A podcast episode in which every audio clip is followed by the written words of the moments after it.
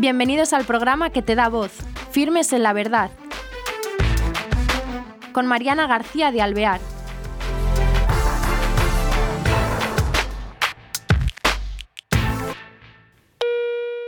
Hola queridos oyentes, bienvenidos a un nuevo programa de Firmes en la Verdad. Tenemos al otro lado del Hangout a un profesor de la Universidad de Navarra. Él es doctor en medicina y además licenciado en filosofía.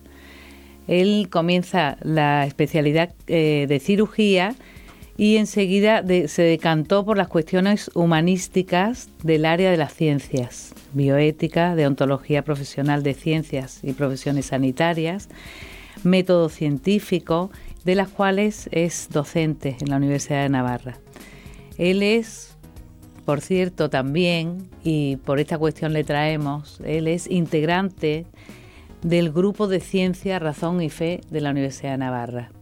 Y por esto le hemos traído esta tarde con nosotros para que nos abra las puertas de este grupo y nos explique desde sus inicios de qué trata. ¿Qué tal, Antonio? Buenas tardes. Buenas tardes. ¿Qué tal en Pamplona? Porque está allí. Bueno, una primavera espectacular. Sí, que estamos a 23 grados.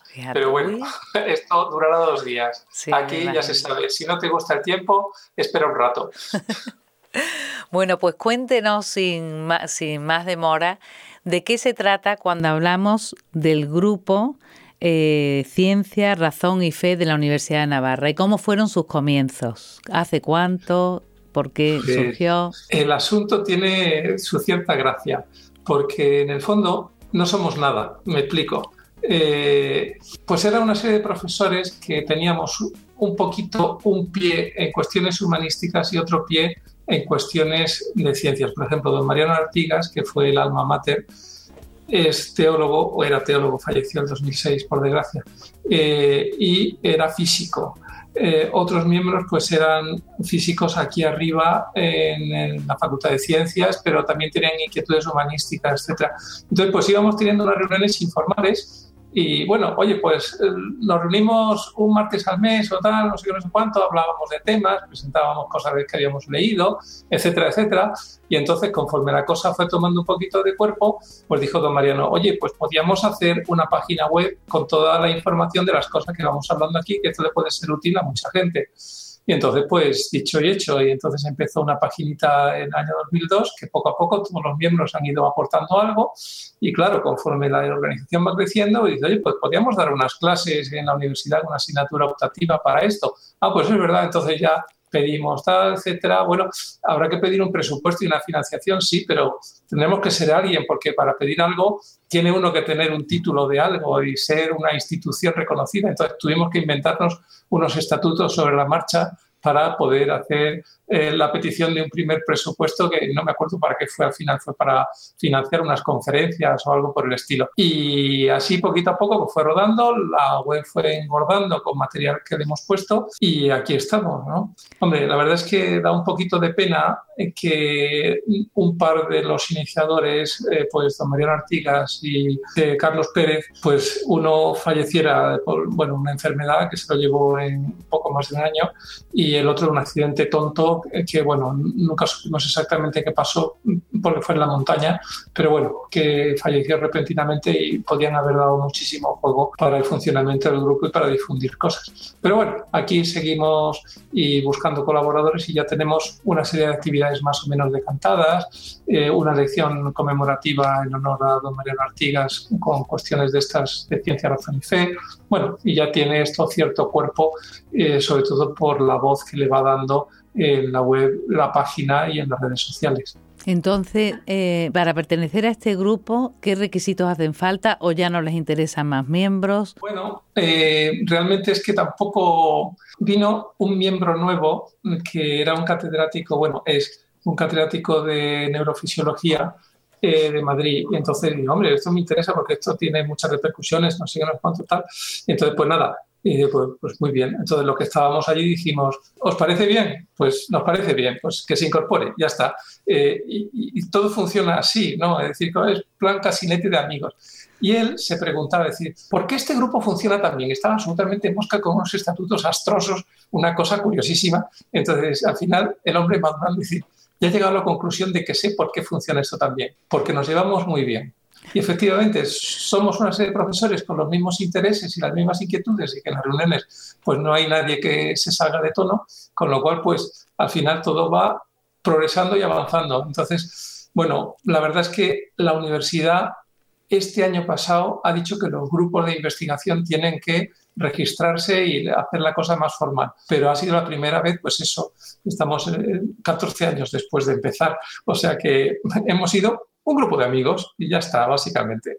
Entonces, pues que se incorpore otro, pues si alguien quiere participar y quiere aportar algo y quiere recibir, bienvenido sea, o sea, no hay más. Normalmente siempre solemos pedir eh, para que sea miembro a tope, por decirlo de alguna manera, pues que sea la propia universidad para que pueda asistir a las reuniones, aunque hay algunos que vienen de viajes eh, un par de veces al mes para tener las reuniones, o sea que tampoco es estrictamente necesario. Y luego, pues eh, a partir de, de, esos miembros así mm, full time, como podríamos decir, pues hay otros que hemos llamado colaboradores que lo que hacen es decir, oye, pues este documento, este artículo que me he encontrado, esta cosa para la web, pues puede ser muy interesante, da, pues bienvenido sea. Entonces dice, oye, a este le tenemos que nombrar como colaborador, ¿no? Que, mínimo pues, un agradecimiento para, bueno, pues Así funciona, todo. o sea que tienen como una, una, plantilla base y después eh, pueden pedir colaboraciones a, a diversas. Pues gente que conoce profesionalmente uno u otro eh, o que alguien pues que conoce el grupo y que se lanza a él a mandarnos un artículo interesante y muy bien, y va funcionando la cosa. El nombre del grupo, desde luego, explícitamente eh, indica a lo que el tema que les ocupa, ¿no? Ciencia, razón y fe. El nombre está tomado de un libro de don María Martínez, al final que tiene cuestiones de ciencia, razón y fe. Entonces nos gustó y dijimos pues que se llame el grupo así, ciencia, razón y fe. Y además si cogemos las letras iniciales sale una palabra que se puede medio pronunciar. Sí, pues sí, sí. Pues está fenomenal, pero eso, el, el, me gustaría eh, recorrer un poco esto, los temas que tratan, porque claro, son, eh, son tres sustantivos muy importantes, porque para una persona de fe, eh, la ciencia, el casarlo con la ciencia o no ver la fe como, como hay personas que te dicen, nada, la ciencia no tiene nada que ver con la fe, o sea, es como si despreciaran, ¿no? Están eh, mm, se casa, eh, bueno, se intenta eh, dar explicación, me imagino, con razones científicas o recorren, como es, estoy viendo aquí, el material. me gustaría ir recorriéndolo porque los temas que tratan de origen del universo científico, pero es muy interesante para una persona de fe el decir, bueno, qué argumentos tengo eh, o qué, conocimientos tengo, cómo puedo profundizar. Me gustaría que recorriéramos por qué van eligiendo cada uno de estos materiales. ¿eh? Bueno, vamos a ver. Yo lo voy a abrir en otra ventana para que no se me despiste ninguno. Entonces, eh, bueno, sobre origen del universo. Pues entonces, bueno, que conste que todos los temas eh, nos preocupa básicamente la cuestión interdisciplinar, es decir, no solamente profundizar desde el punto de vista científico en la cuestión, que es necesario, sino casar eso con el punto de vista filosófico o teológico o de cualquier punto de vista que se pueda eh, arbitrar para ver la cuestión en, buena perspectiva, que no sea simplemente, pues aquí va este asunto que dice la ciencia y allá te las compongas. Oiga, pero eso cómo se interpreta, eh, qué significa de cara a nuestra vida diaria, o eso repercute sobre la fe, o eso pone en duda nuestra racionalidad, o, bueno, cosas de ese tipo, es lo interesante, sacar esas consecuencias y tirar del hilo. De vez en cuando verá que hay algunos documentos que son muy estrictamente científicos, pero incluso los muy estrictamente científicos tienen al final una coletilla eh, diciendo, bueno, repercusiones de esta investigación o de este descubrimiento en las cuestiones eh, de la vida diaria, de nuestra visión del universo, etcétera. Bien, entonces, pues lo del origen del universo, evidentemente, el punto de contacto eh, más clásico es la creación. Entonces, pues Hoy día se tiende, por ejemplo, mucho a hacer con mucha facilidad el salto de que ha habido Big Bang a decir que ese es el momento de la creación. Y bueno, eso hay que afinarlo. No es una cosa tan directa y tan sencilla, porque desde el punto de vista físico, lo único que se puede decir es que a partir de cierto momento hacia atrás no tenemos ni idea, pero no sabemos más. Es decir, no podemos decir ni blanco ni negro y por lo tanto no podemos afirmar la creación propiamente hablando desde un punto de vista científico. Pero claro, que encaja bien con lo otro, de acuerdo, pero hay que matizar. Entonces, pues ese tipo de cuestiones con respecto al origen del universo es lo que a nosotros nos interesa. Claro, y perdón que cuando se descubre a lo mejor algo, siempre las personas dicen, anda, pues ahora ver cómo se casa con, con, ¿no? con nuestra fe cristiana. Entonces, eh, por mencionar cosas relativamente recientes, el bosón de Higgs o el nuevo mapa ya más fino de la reacción de fondo del universo, pues tenemos un par de artículos dedicados a eso. Pero bueno, al final dices, bueno, esto no cambia mucho el panorama de relación entre la ciencia de la cosmología y nuestra visión humana de la creación o del universo en su conjunto. Por una parte, nosotros queremos aportar cuestiones científicas válidas y por lo tanto recientes y por lo tanto normalmente muy técnicas. Entonces dices, bueno, pues eso es difícil, porque claro, ¿cómo hacer asequible ese lenguaje técnico a todo el mundo? Entonces está el, tira y afloja entre que tengo que contar con los datos que dice la ciencia últimamente y por otra parte tengo que divulgar. Entonces, esa labor de hacer asequible sin destrozar eh, el núcleo científico duro que tiene un descubrimiento reciente, es complicado. Y, pero bueno, ahí andamos, intentamos lo que podemos. De vez en cuando sale un artículo o una colaboración aquí en la página que es de alta densidad y que un lector cualquiera, pues cuando empiece a leer se atascará. Y otros, pues que sin embargo, pues es un artículo de divulgación que no se mete en muchas profundidades, pero que se le dé corrido y que te da unas ideas madres sobre el asunto. Entonces eso pues puede valer así. Claro, la alternativa esa es muy buena. Veo también que otra de las cosas que hablan, otro material es evolución. Ajá. ¿No? Sí. A, ver, sobre la evolución, eh, eh, eso, para dar un poco idea de lo que hablan en ese apartado. Bueno, aquí estamos trabajando sobre todo dos aunque tenemos colaboraciones de bastante más, de un catedrático de Barcelona, de otro profesor de Barcelona, aunque estaba antes en Murcia. Bueno, y es interesante. Eh, aquí lo que básicamente venimos es un poquito a perfilar toda la cuestión de la interpretación bíblica eh, en relación con eh, la explicación biológica de la evolución. Y bueno, pues de acuerdo, la biología puede decir que el hombre ha surgido, que los animales han surgido por este tipo de fenómenos biológicos que no me meto ahora en profundidad porque es mi campo favorito, y, pero entonces nos atacaríamos esta entrevista. Eh, y por otra parte llega la Biblia y dice, bueno, eh, Dios creó a los animales, entonces, bueno, vamos a ver, ¿en qué quedamos? Entonces, pues aclarar esa aparente contradicción que al final se ve que no es contradicción en absoluto. Y también, pues, algunos movimientos que ha habido últimamente en la dirección de, no, la ciencia también puede demostrar que ha habido creación y que los sistemas internos de las células que tienen una complicación brutal y que les falla la menor cosa y no funcionan, eso lógicamente tiene que haber habido un diseñador. Entonces, pues ver los puntos flacos que tiene esa explicación que ha surgido en algunos investigadores de Estados Unidos, muy recientita, desde los años 90 nada más. Eh, entonces, bueno, pues ese tipo de cosas, ese movimiento se llama el diseño inteligente. Y luego también, pues algún artículo más técnico de cuestiones de antropología o de paleoantropología, algún artículo más eh, técnico de cuestiones ya del origen de la vida.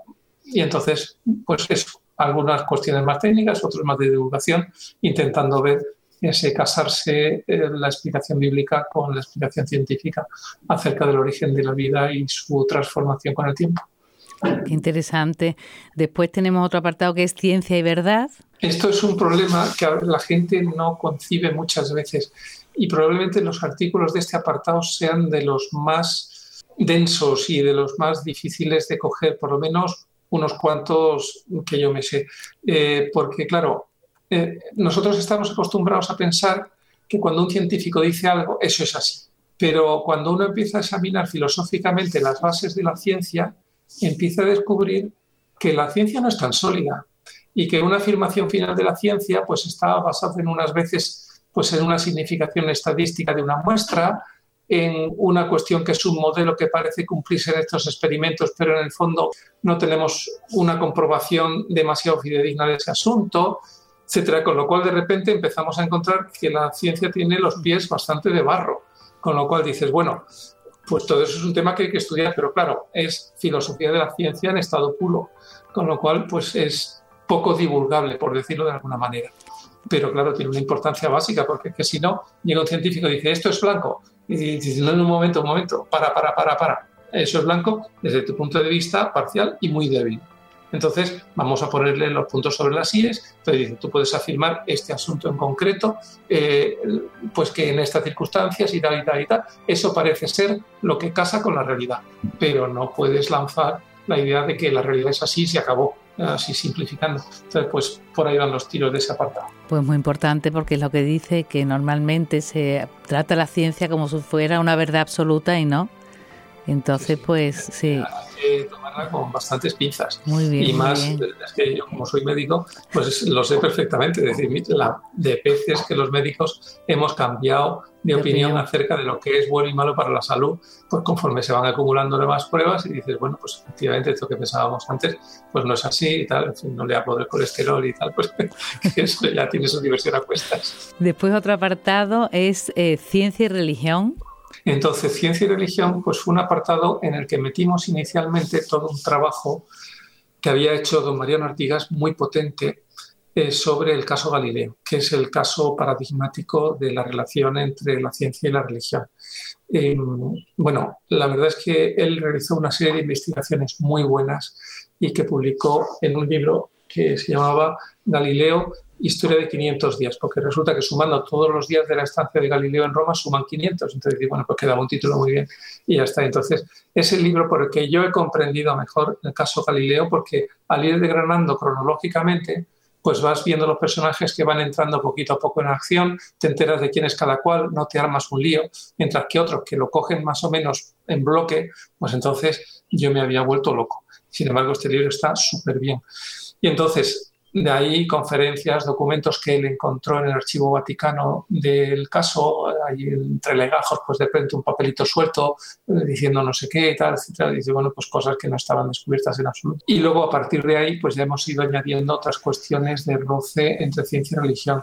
Por ejemplo, toda la cuestión que hay actualmente de algunos científicos que lanzan la idea de que eh, la ciencia y religión van absolutamente por separado cada una va a lo suyo. La ciencia va a explicar el mundo y la religión va a explicarnos cómo ser buenos, etcétera, etcétera. Bueno, aquí hay que dejar aparte una cuestión que es que evidentemente la religión no versa sobre que seamos buenos.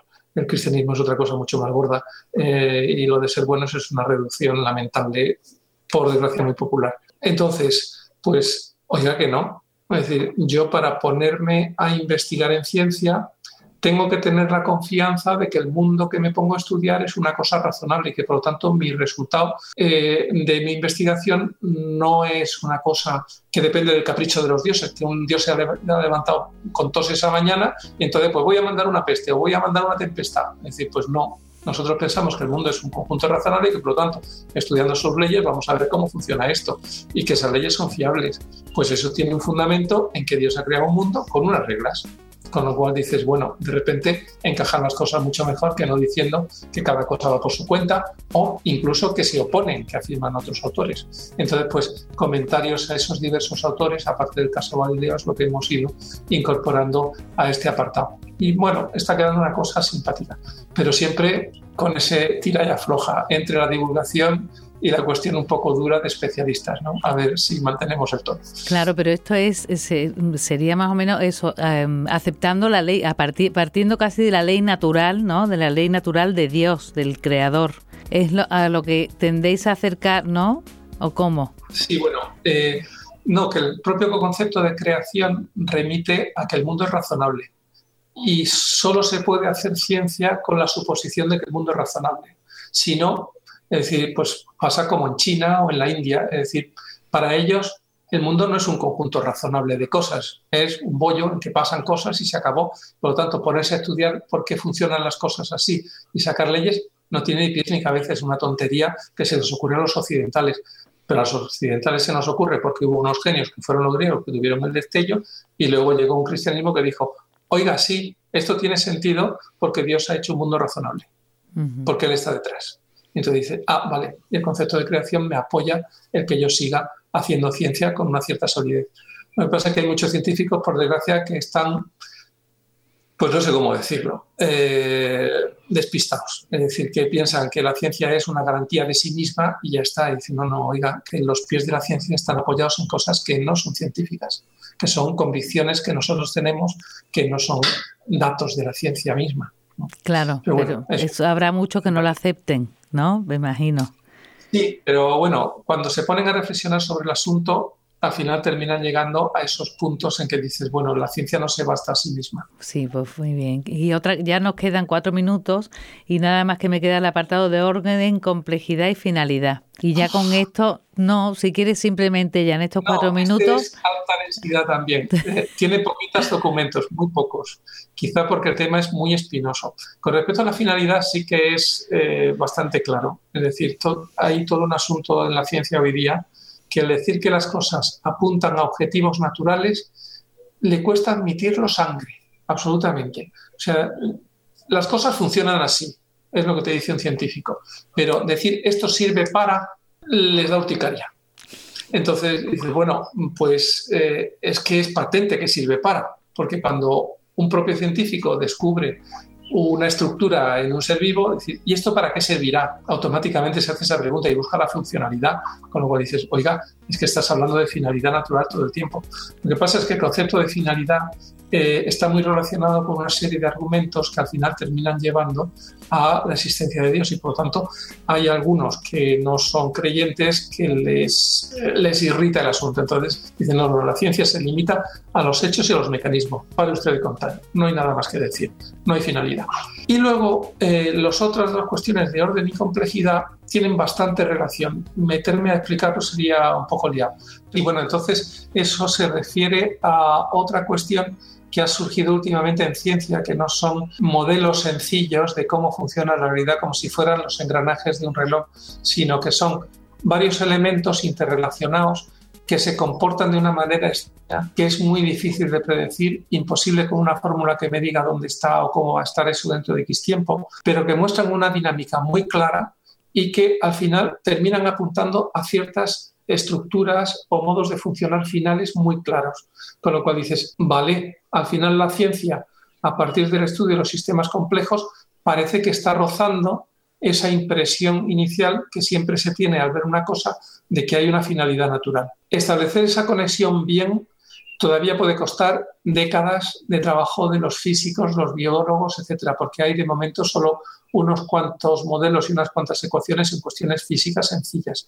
Aplicar eso a un ser vivo, por ejemplo, puede ser una labor de locura. Pero bueno, vamos a ver si poquito a poco eso se va puliendo. Ahí simplemente, por lo tanto, se plantean unas ideas iniciales para ver eh, ese tipo de cuestiones cómo va. También una cuestión bastante técnica dentro del campo de la física, dicho sea de paso, con lo cual divulgar problemático. Pero en fin, hacemos lo que podemos. ¿Y vos eh, hacen eh, sobre esto, el grupo eh, hace conferencias durante el año o, simplemente es publicar en esta web? No, aparte de las publicaciones en la página y las clases que damos aquí en la universidad, también mm, damos algunos miembros charlas donde nos piden. Y luego también tenemos aquí un seminario mensual durante todo el curso. Entonces, pues también vamos colgando eh, la grabación en vídeo para que quien no haya podido venir, o bueno, no haya podido venir estando en Pamplona o que sea de fuera, pues que lo puedan ver. Curiosamente hay algunos seminarios de tema súper técnico que uno dice, pues esto no lo va a ver nadie y que son súper vistos y otros de cosas más sencillas que se ven relativamente poco, con lo cual, bueno, pues el público manda y ya está, lo ponemos a disposición y que ellos vean. Pues, eh, don Antonio, le agradecemos muchísimo que haya estado con nosotros hoy. Y bueno, me parece, eh, desde luego, eh, algo muy enriquecedor para nosotros que haya un grupo y que además tengan la página web de Fe, Razón y Ciencia. Y bueno, pues invitamos a todos los oyentes a que buceen en esta información en este enriquecimiento para lo que somos, para nuestra todo, el, nuestras personas, al final nos repercute a nosotros mismos, ¿no? El saber ir más allá de buscando el porqué de las cosas, la, aunque la finalidad, aunque a veces no está de moda, y, bueno, mm, ganando información. Y nada, hasta el próximo programa.